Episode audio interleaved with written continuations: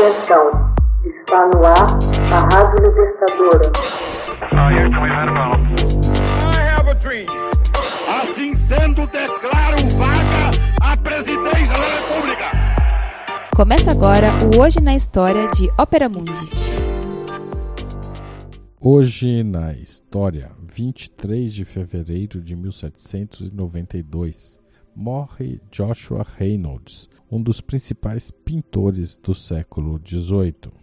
Joshua Reynolds, pintor inglês, um dos principais retratistas do século XVIII, morreu em Londres em 23 de fevereiro de 1792. Sua técnica e habilidade influenciaram as gerações futuras de pintores retratistas.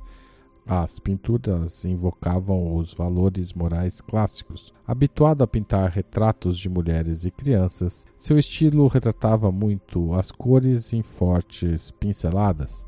Deixou sua marca em pinturas ricas que exibiam o luxo. Foi o primeiro presidente da Academia Real Inglesa, preocupando-se em divulgar a arte através dos seus trabalhos e pregações aos estudantes e membros da Academia Britânica. Nascido em Plymouth em 16 de julho de 1723, dele se disse, talvez com um pouco de exagero, que foi o melhor pintor britânico de todos os tempos. O que não admite dúvida é sua condição de melhor retratista britânico da história. Joshua Reynolds estudou pintura em Londres entre 1740 e 1743.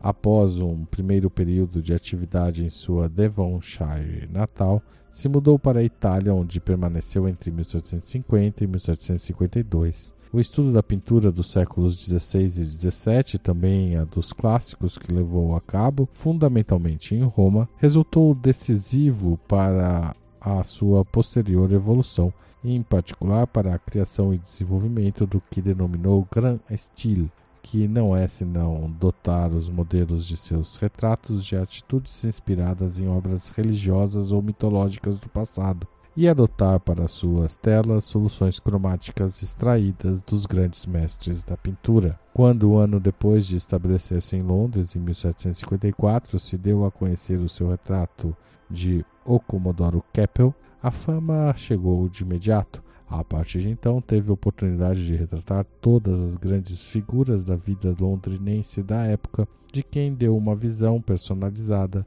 em que cada personagem resulta único. Sua perseverança no trabalho lhe permitiu pintar tal quantidade de retratos que chegou a acumular uma imensa fortuna.